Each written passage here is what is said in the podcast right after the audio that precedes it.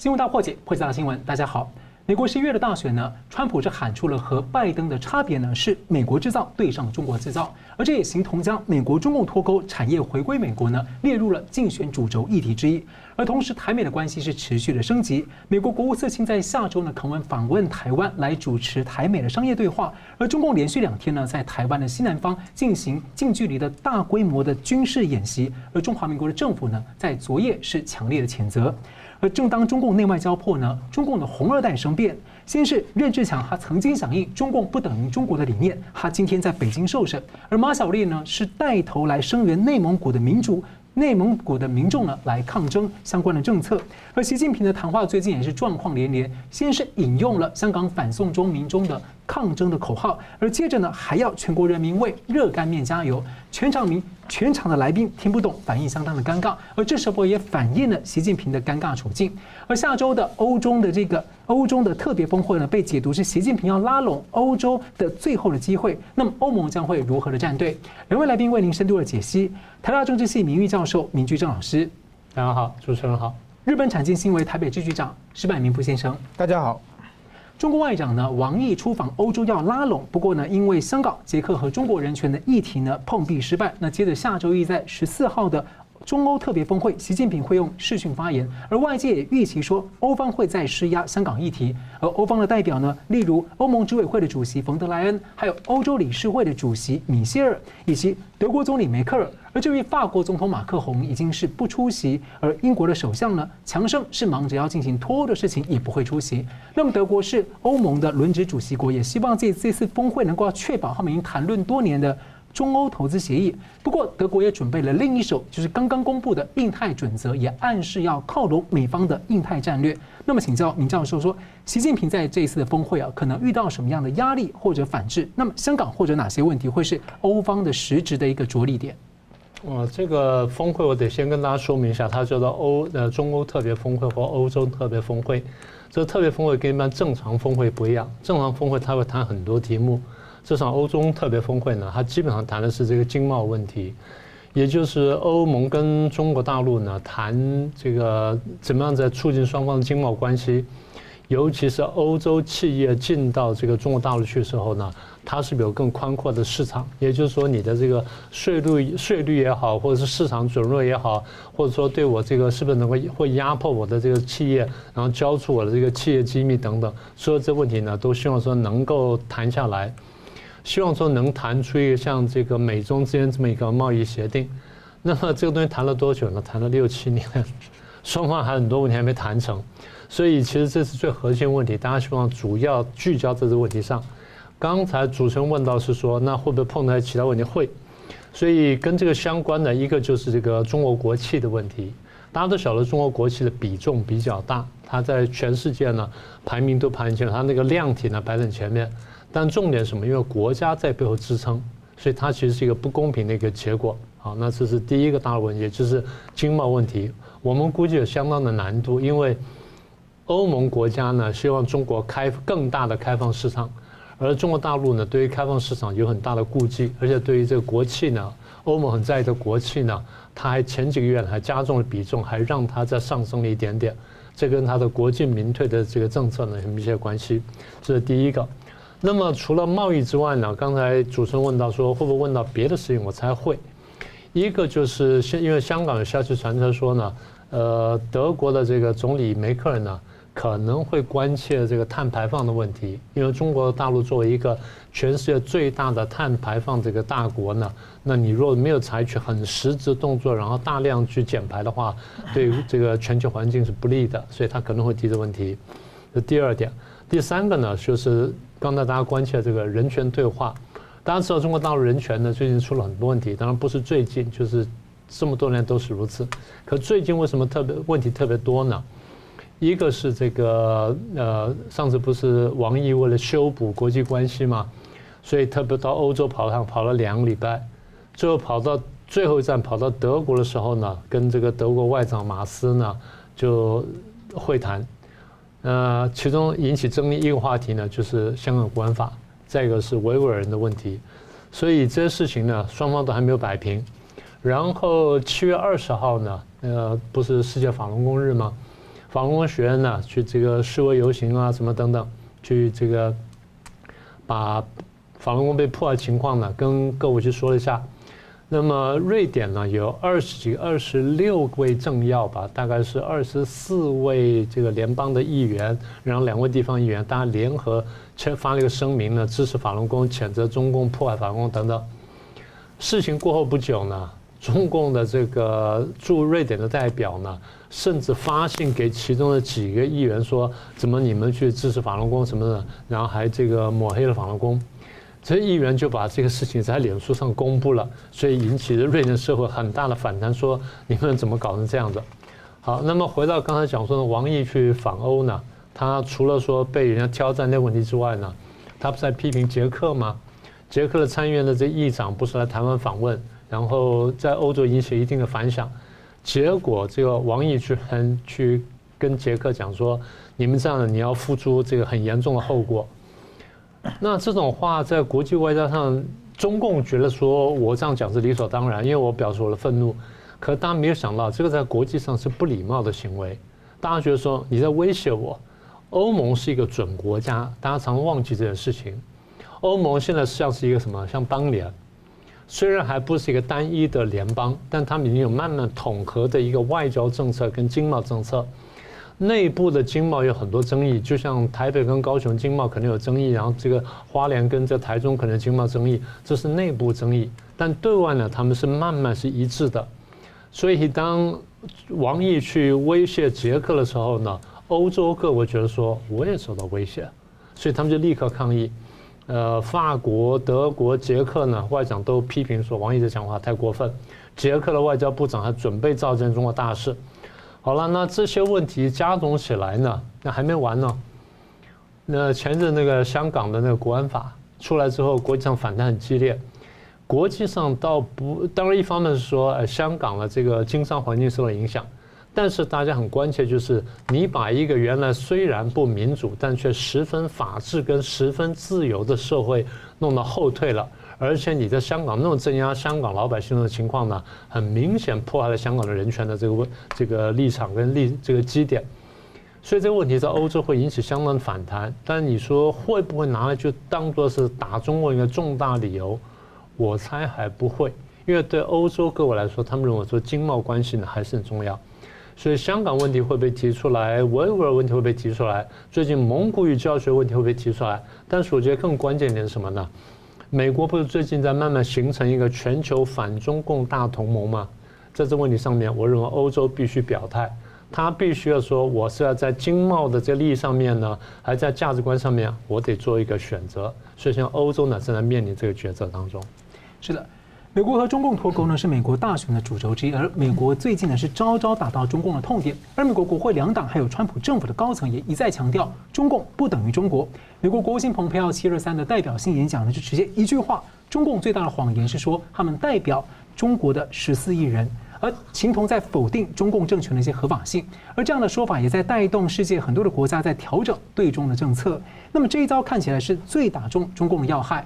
中共总书记习近平呢，在九月初回应所谓的五个绝不答应，包括说绝不答应割裂中国共产党和中国人民，以及包括不改变所谓的发展道路。那么，请教这个石板先生，你怎么看这五个绝不答应？那这是否某程某个程度啊，反映了习近平面临的一些挑战？呃，我在北京住了十年，一直是专程在第一线写共产党的报道。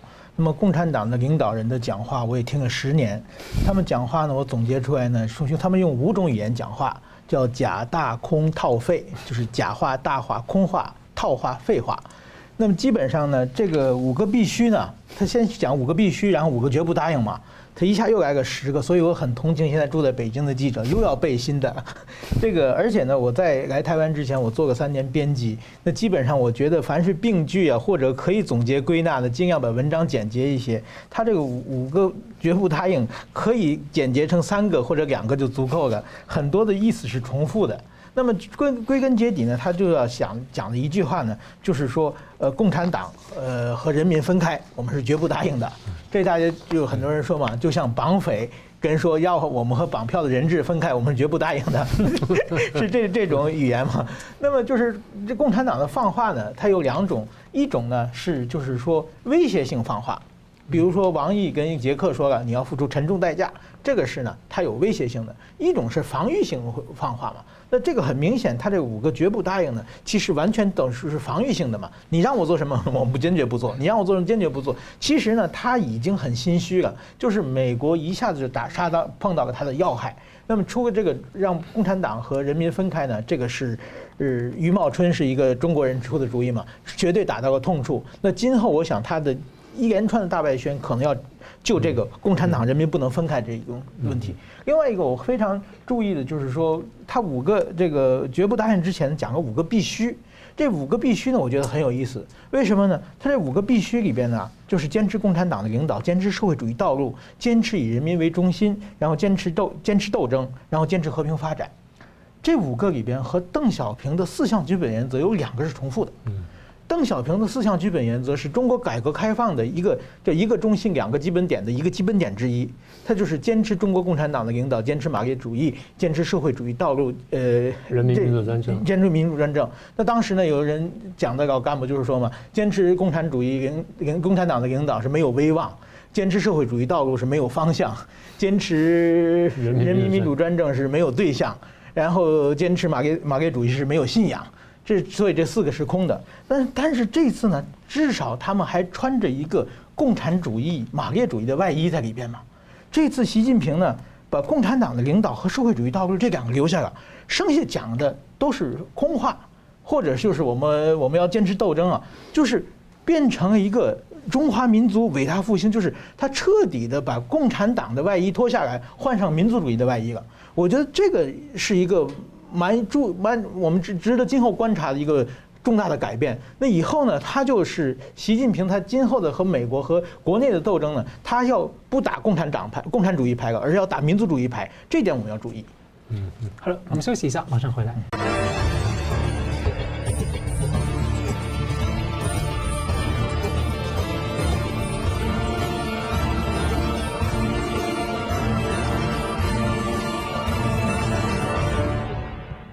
欢迎回到新闻大破解。二零二零年呢是全球格局的翻转年。那么前美国国安顾问麦马斯特呢本周视讯向台北演说，他提到中共自己的行为呢终结了世界各国面对中共威胁所谓的故意的无知。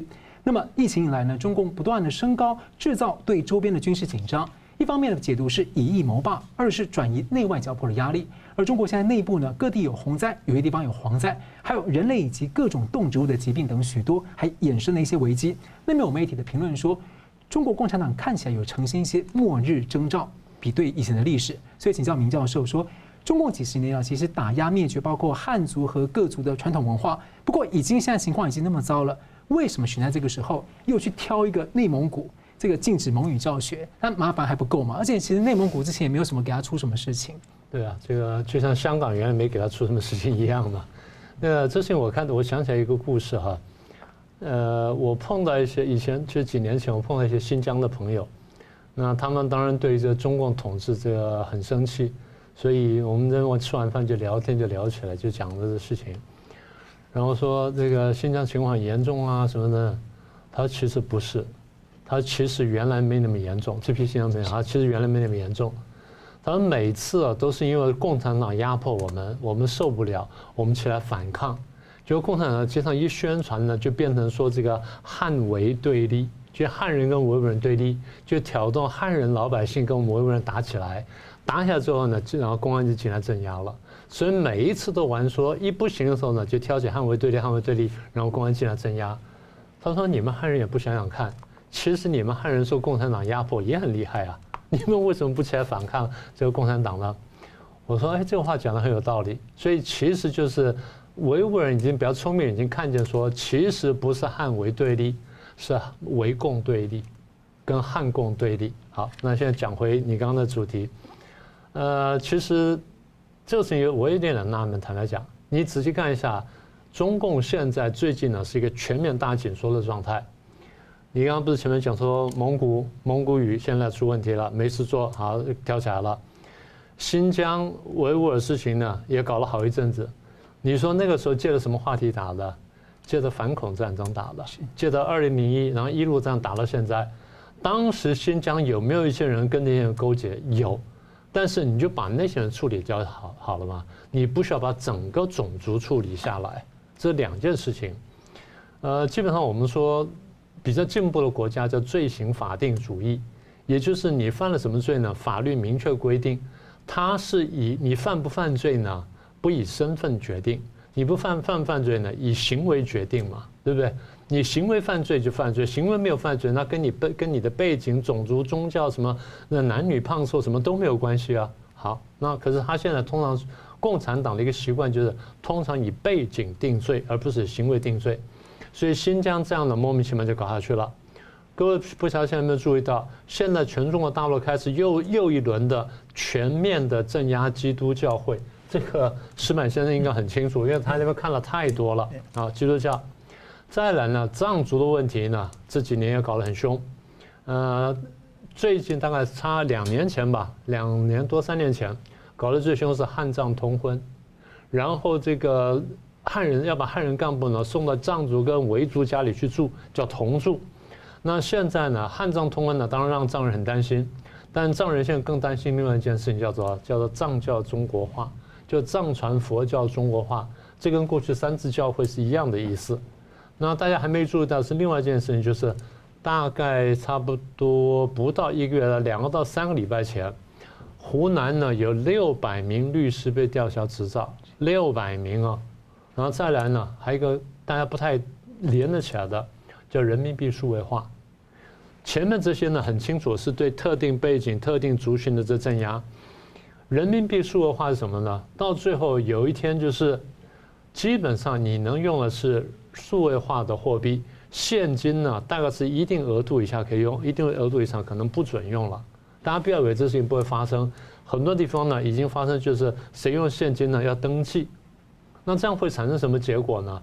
你每一毛钱呢都被官方掌握到，你能用什么钱，甚至不能用什么钱，官方都掌握了。看蔡霞。蔡霞跑到美国去，他说我有退休金没关系。哎，不好意思，账户被冻结，退休金不能用了。所以数位化人民币的结果就是，你不要以为说你贪污贪在家里贪了二十五亿你可以用，不好意思，那些贪的钱 只要没有数位化，一毛钱都不能用。他不是只是针对当官，他对全中国的老百姓。所以我在说什么呢？我说你把这些加起来看见一个就是。一个中国共产党对中国社会各族各地方甚至各个人的有计划的全面收紧跟这个掌控，那为什么这样做呢？那只有一个理由，对自己的政权觉得朝不保夕，觉得非常不安全，才要全面收紧。大家觉得说中国大陆不是情况很好吗？哎，经济现在慢慢恢复了，然后水灾要过去了，然后这个什么武汉肺炎也没有闹得很严重啊？你看它数据都好啊。我们再帮大家数一下。我一开始就讲，我说中国大陆这几年碰到的事情其实比较惨。第一呢，它经济是一个下滑的趋势，即便没有美中贸易战，即便没有别的问题，它经济都该往下走，因为它是一个循环，它是一个这个有这个有高潮跟低潮。它现在正好是走到低潮的时候，它要找到下一个拉动的火车头，才能把它拉起来。现在正在找寻当中。好，这第一个经济下行。第二呢是贸易战，这个大家都很清楚了。第三是美中关系的极这个根本性的反转，也就是美中从战略的合作转到战略的竞争，现在走到战略对抗。那现在双方呢逐步逐步向冷战逼近的第三个问题。第四个问题呢代表作就是华为。华为呢是我刚刚讲说中共看见它经济开始往下走，要准备拉起来的一个新的拉动的火车头。他希望能能用透过华为呢拉动五 G 啦，然后拉动相关产业，呃 AI 什么等等所有这东西。那华为呢被美国看懂了，现在开始断供了。好，现在第四个华为，第五个是武汉肺炎，具体情况多严重我们不晓得，但至少搞得全球怨声载道。第六个相关的引申出来呢就是失业问题，因为很多企业倒闭了，很多外企离开了。那第七个是洪水问题，第八个是蝗虫问题。那最糟糕就是他现在搞的这个“战狼外交”，这个主持人很清楚了。“战狼外交”搞了这么久呢，最后结果就是外交呢跟各国严重冲突，包括刚刚我们讲中欧关系有这么多议题，所以最后是国际孤立。那么总结起来就是，他碰到了太多问题，而现在两个最核心的，一个是香港问题跟国际冲突了，另外一个呢是武汉肺炎事情跟国际冲突了。所以你现在怎么办？所以我的看法是，他因为太过担心这些问题会全部依次爆发，所以我现在就是挑我认为有危险地方呢，我就先出手镇压。我认为呢，蒙古的问题呢，他是这么看的。所以其实包括他其实过去一年多来就一直在各地收集一些呃各地特别是男性的 DNA，他最近到香港收集到新疆这些，所以他其实是普遍性在做这个事情。呃，一方面就是生物码嘛，呃，一方面生物码，另外一方面就是他可能还有更邪恶的目的。大家不要忘记，法轮功学员在关在牢里面被去系统的这个验这个体检跟抽血的时候，但是人家还说啊，你你看共产党对你们法轮功那么好，就不是。拉去作为这个这这个活摘器官的这个准备这个资料库，所以现在这个全国的生物码跟健康码到底想做什么东西呢？我们还看看后面的发展呢。再结合 AI 跟货币数位化，很可怕，那是非常可怕的事情。呃，中共呢强行不让这个蒙古学校使用蒙语教学呢，蒙古族的民众就被迫的上街抗争。而其实呢，现在中共所谓的有出现一些所谓的蒙读的字眼，不过中共在一九二零年代就支持所谓的台独，也配合苏共来支持所谓的蒙独、疆独。而中共呢，又激化了所谓的藏独，又制造所谓的港独。那么现在呢，当各个民族为了要保护他们最基本剩下被侵蚀的剩下一点点的人群跟普世价值而被迫抗争的时候，中共又自找的高举了所谓的民族主义来压制，而中共却似乎自找就是说加速了所谓这些五毒灭共的一个节奏。那再加上境外民主国家的这个防毒，有些媒体现在认为说，中共看起来把自己搞得气数已尽啊，在倒数计时。石板怎么看？我觉得就是说，中国的改革开放以来的这三十三四十年的经济成长，其实它是以牺牲弱者的利益为前提成长出来的，呃，完全把利弱者的这个导到这个权贵主义这方面。但是弱者呢，往往是少数民族。然后呢，第二个呢，是以破坏资源为前提生产权。那么，往往这个自然资源最丰富的地方，又是少数民族生活的地方。然后第三呢，中国这个不管是共产主义还是拜金主义，都是否定信仰的。那么在中国里面呢，往往是对宗教信仰最强烈的有信仰性的，又是少数民族。所以说呢，共产党和少数民族的这种对立、这种呃矛盾是一直有、一直来、一直持续很长时间的。而且中国的改革开放，少数民族又得到基本没有得到什么恩惠。所以说呢，我在北京的时候呢，我比如说西藏的问题、新疆的问题、内蒙的问题，我都写了很多很多。其实当时就很严重，但是当时国际社会，我们写写完以后呢，关心中国的人看一看，不关心中国的无所谓。这这个事情呢，早就存在，但是国际社会不重视。为什么重视呢？最近两年的中美开始对立起来了。美国的新疆问题早就存在了，上百万人关在一起的强制学习，美国到。两三年前，突然之间，这个彭斯副总统开始说，开始注意新疆问题。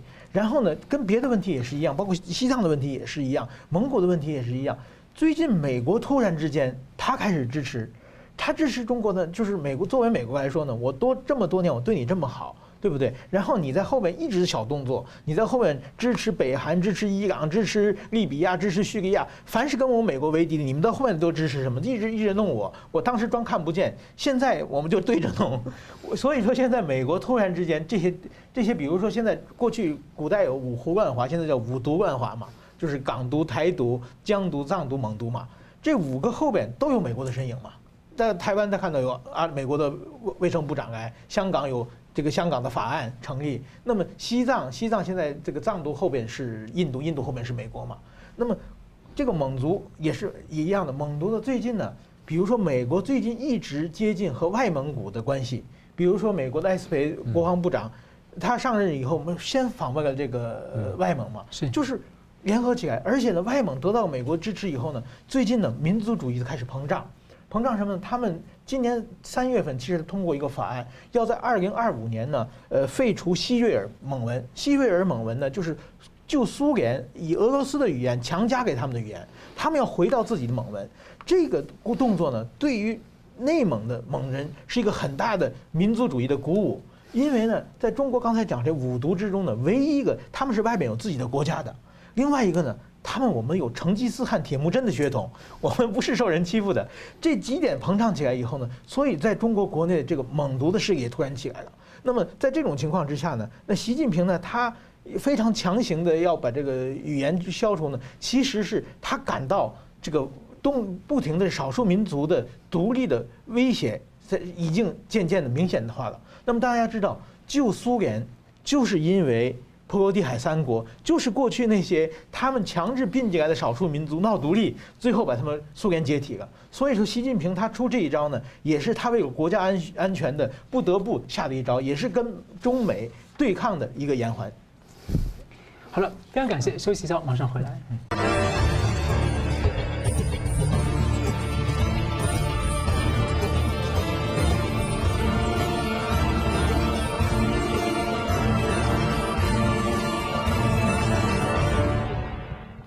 迎回到新闻大破解。疫情正肆虐，而中共的病毒在似乎在可见的未来呢，还不会很快的消失。那么各国也必须要在防疫以及经济解封之间找到一个平衡点。那么对比这次中共的表现呢，台湾的防疫表现跟一些经济表现几乎是一个完全的对照组，也俨然是这个国际格局一个国际格局啊绕着疫情翻转的一个支点。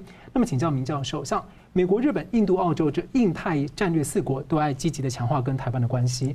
那么捷克议长访台效应呢，正在为台湾一些敲开欧洲的一个关系大门。连被中共看作是巴铁兄弟的巴基斯坦，最近也被发现说他们悄悄在接触台湾，要开展经贸。所以你怎么看说台湾政治经济的一个新走向？尤其是台湾一直想要降低这个对大陆的依赖，而现在这样的一个诉求成为世界主要国家的共同诉求。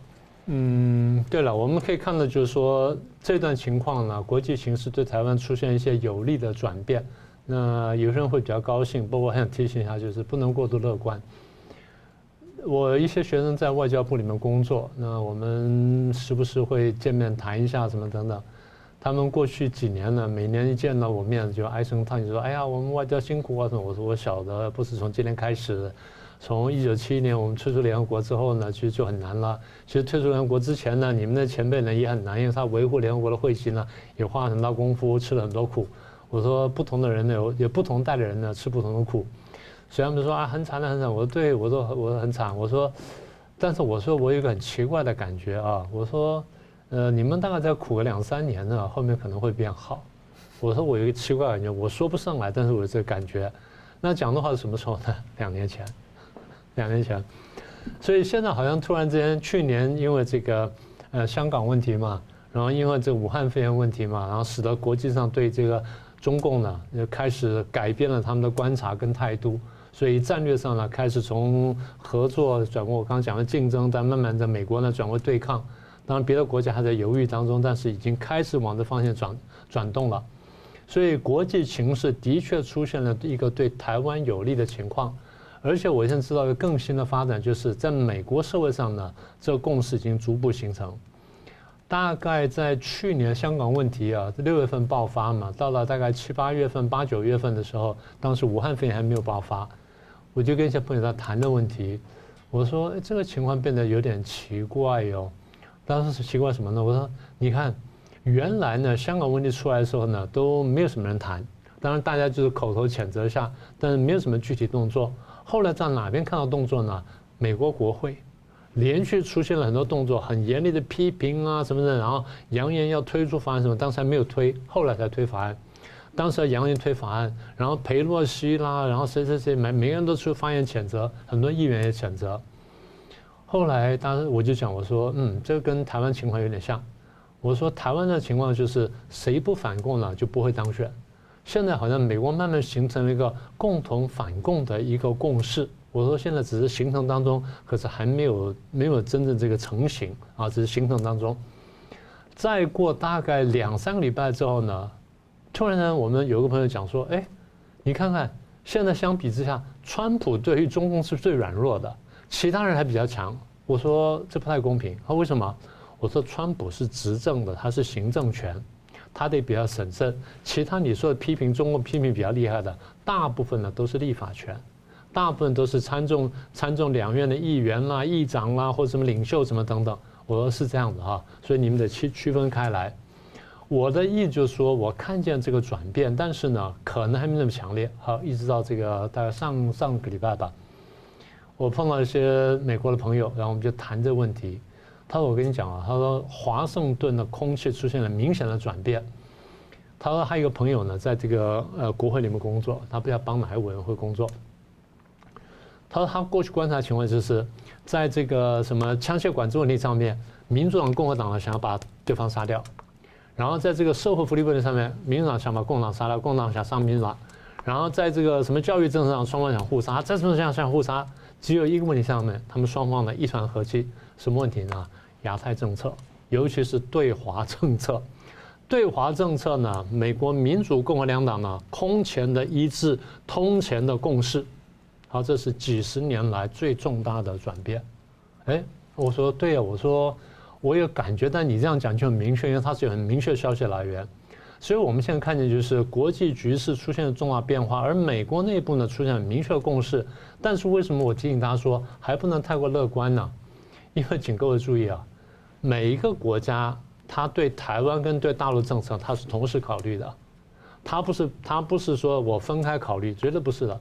而且同时考虑怎么考虑呢？他先把把地图打开一看，哦，这个比较大，这比较小。所以任何国家不管是对台湾友好还是不友好，他第一个考虑的是我对中国大陆是什么政策。当我确定了我对中国大陆政策的时候呢，我再确定我对台湾的政策。虽然有些国家说不，我们对台湾政策是独立思考的，不是的。他这个在脑袋后头呢，他都先把那事情摆在那边看，看完之后再做决定。摊开地图看谁大谁小谁强谁弱，大家心里是有个有个底的。完了再决定说，我因为经贸的关系，因为价值观的关系，因为民族什么等等关系，我决定我要去抵抗中共，然后去对台湾好。他会这样做决定。换句话说，这个思路呢，现在依然还在。大家不要忘记，一九九零年以前呢，台湾经济是是比大陆要好的。九零年到九一年，台湾的整个 GDP total 是大陆的百分之四十五，我们的经济成长率比大陆高得多。而那时候台湾是刚刚民主化，台湾在政治经济都领先大陆情况下，各国依然偏袒中共，对不对？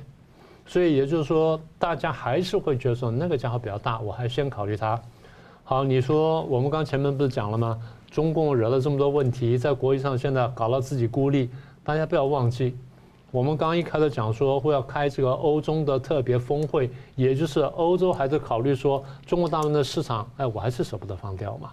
也就是中国大陆经济呢，还是有很大的吸引力。好，但讲回来，我们也必须看见，国际社会上的确出现了相相当一堆对于中共不利的因素。第一个，我们刚刚讲的香港问题；第二，武汉肺炎问题；第三，人权问题；第四，宗教信仰问题，包括法轮功问题；第五呢，美国正在改变对中共的政策，大家的考虑说，我要不要跟进？我跟得多紧，然后跟得多快？然后最后就是刚才石板先生说到的，当中共统治出现这么多问题的时候呢，那中共的合法性要出问题了，所以大家思考这点，所以大家在全球在观望，说看美国总统怎么选，选完之后呢，我们再来看怎么做。不过我有一点是要提出来的，在全世界呢，大家对于要进一步的制裁、跟压制、跟反制中共这个共识正在增强当中，但是呢，在这个氛围之下，中共可能会反扑。而台湾会变成首要的目标，所以这点呢，我们还得小心。所以讲，您世界各国在决定这个对中政策的时候，现在多了一个很大因素，就是美国怎么看？是是的。好的，那同样问题请教石板先生。我觉得作为记者来说，我觉得这个捷克的议长访问日本是一呃访问台湾是一个非常大的新闻，因为我关心关注这个中呃台两岸问题很多年了。过去在日本的时候，比如说日本台湾的代表处在日本办一些活动的话。日本的官员或者是日本的政治国会议员，他出席的时候啊，我们照相的时候，如果后边有台湾的国旗，他一定躲开，他觉得这个照片发表上来会给自己或国家添麻烦。这并不光是日本，全世界都是这样，对，他都很害怕。那么这次你看捷克的议长，他把台湾国旗弄在自己的口罩上，就跑来了，就是他已经不怕了。这一点我觉得非非常非常重要，就是说呢，这一次。就是美国的，当然美国卫生部长来台湾，这是一个很大的新闻。但是美国是大国嘛，他可以决定游戏规则，他怎么说就是。但是像捷克这个人口只有一千万，不到台湾一半的小国，他也可以对抗中国走过来，这是说明国际社会一个很大的潮流的变化。那么我觉得什么变化呢？就是说这一次他在国会上讲我是台湾人，他讲这句话是引用当然一九六三年甘乃迪总统的讲话了，就是说把台湾问题的性质改变了。怎么说呢？就是台湾问台湾呢，消失在国际舞台是一九七一年，蒋介石说汉贼不两立，我们退出联合国。他退出去之后，当时台湾问题是什么呢？谁是中国正统的问题？按国际社会来说，就是《西游记》来说，真假孙悟空两个都说自己孙悟空，那大家相信谁呢？当相信本事大的那个嘛。所以说呢，台湾就被消失了。被消失，当然台湾后来民主化做了很多很多事情，但是这个时候呢，国际社会就当国王的新衣视而不见，看不见。但是这个时候呢，突然之间武汉肺炎蔓延，还有中美对立，整个国际环境都改变了。这个捷克呢，他来之前呢，美国的国务卿到捷克里给他打气来了，所以他这次是。有后边有大哥撑着跑来的，所以他在这时候呢，他把台湾问题变从真假孙悟空变成了民主对独裁的问题了。这一下呢，就变成国际社会所有国家都要关心的问题了，这变成以美国家有道义责任了嘛。所以说他这一他指出了国王的新衣这个问题之后呢，后来比如说到德国到欧盟，就是说大家不能装傻了嘛。你中国再威胁他，就就不一样了嘛。所以说呢，现在呢，他一下子把这国际社会把台湾问题变成了另外一个问题。所以这点呢，我觉得整个的台湾的外交今后会有很大的一个变化。是那个呃，明老师，我想要追问一个问题啊，因为我们刚刚提到所谓的。所谓中共这个打五毒啊，但是如果说中共现在看起来，刚石板先生也分析说，中共可能之后会把这个这个民族主义的部分特别举起来，在这个时候，但在这样的情况之下，你觉得自由世界或者台湾呢，要怎么样依在一些理论上因应，或者说让中国人民更了解这个地方，而不会被带动？就是说，其实说呃，相对于这个制度面或价值面来说，其实中共是自我孤立的，但是他想变成是说，这些争取普世价值的人，把他们打成是。要这个反民族，所以你怎么看？中国玩民族主义也不是一天的事情，他已经玩了几十年了，他一直靠民族主义撑到现在。我常讲的就是还是那句话，中共跟中国不是一件事情。中国这么多朝代来来去去，好的朝代、坏的朝代我们都看过。将来到公元二零多少年的时候，将来人家写中国历史呢，会讲说中国从一九四九年到二零某一年曾经闹过共产，写完了。也就是说，它是一个，它的确是一个价值观的问题。那么今天呢，他会去玩民族主义，没有什么用的啦。呃，今天德德国也曾经玩过很很强烈的民族主义啊，纳粹那时候就玩很大的民族主义啊。可今天稍微有点教养的德国人，谁会以德以纳粹当年的德国历史为荣？对不对？那是一个虚假的民族主义。那日本也是一样，日本在战战争时候呢，军阀裹挟大家去打仗。当时仍然是有一些有头脑的、有良心的日本知识分子觉得说这样做法是不对的，应该是和平相处的，所以他们也受到日本宪兵宪兵很强烈的压迫。那今天比较有头脑日本人跟比较有教养日本人也觉得说那段历史呢其实是不是很好的，那应该是回去检讨的。所以今天我们在谈什么呢？我们要谈的是不能看到表面的虚假的民族主义。我们看的是真正的民族主义是什么东西，而真正现在能够代表这个民族的价值观应该是什么？啊，重点是孙悟空背后是谁？好，我们接着请教这个最后一分钟啊，请这个石板先生先做总结。呃，我觉得就是说现在呢，当然说这这种中美对立呢，大家都往往分析是选举的因素，各方面是因为川普的登场，他反反对中国，所以才闹得这么大。但是我觉得其实不是，我觉得是像一场雪崩一样，也许有一个人咳嗽以后，整个一个雪山塌下来，但是说呢，这个雪山。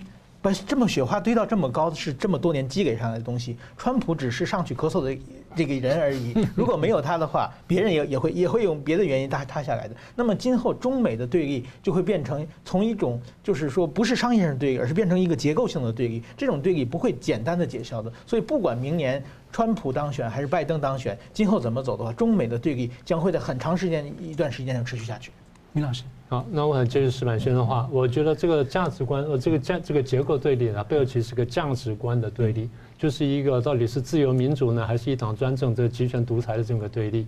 所以这个价值观对立呢，一旦大家看清楚的话呢，就不是一个很简单的刚讲说民族主义的问题。所以将来的全球的反共的浪潮呢，会跟当年的反纳粹的浪潮是一样的。不同的就是纳粹当时用军队侵略，大家对他侵略跟扩张看得非常清楚，而中国今天是用比较音响的方式呢，比较迂回的方式，用文化用那种洗脑方式慢慢渗进去，甚至用买的方式去，大家比较感觉不到。所以最后呢，我还是重复那句话：各国、各个民族、各个公司甚至个人呢，都必须在价值观跟商业利益之间呢，你去做一个良心上的抉择。好，非常感谢两位来宾很精辟的分析，还有观众朋友的参与。新闻大破解关键二零二零，下次再见。Hello，各位观众，感谢您的收看和支持。如果您喜欢我们的节目的话呢，请记得按赞，并且订阅我们新闻大破解的频道。并且要记得要开启旁边的小铃铛，按下去之后呢，会定期的接收到我们最新节目的通知。那么，如果你们对我们的节目呢有任何的感想或心得的话，也欢迎您在下面的留言区留言来和我们交换意见。新闻大破解的节目呢是定期更新，每周晚上九点半会定期更新。我们下次再见。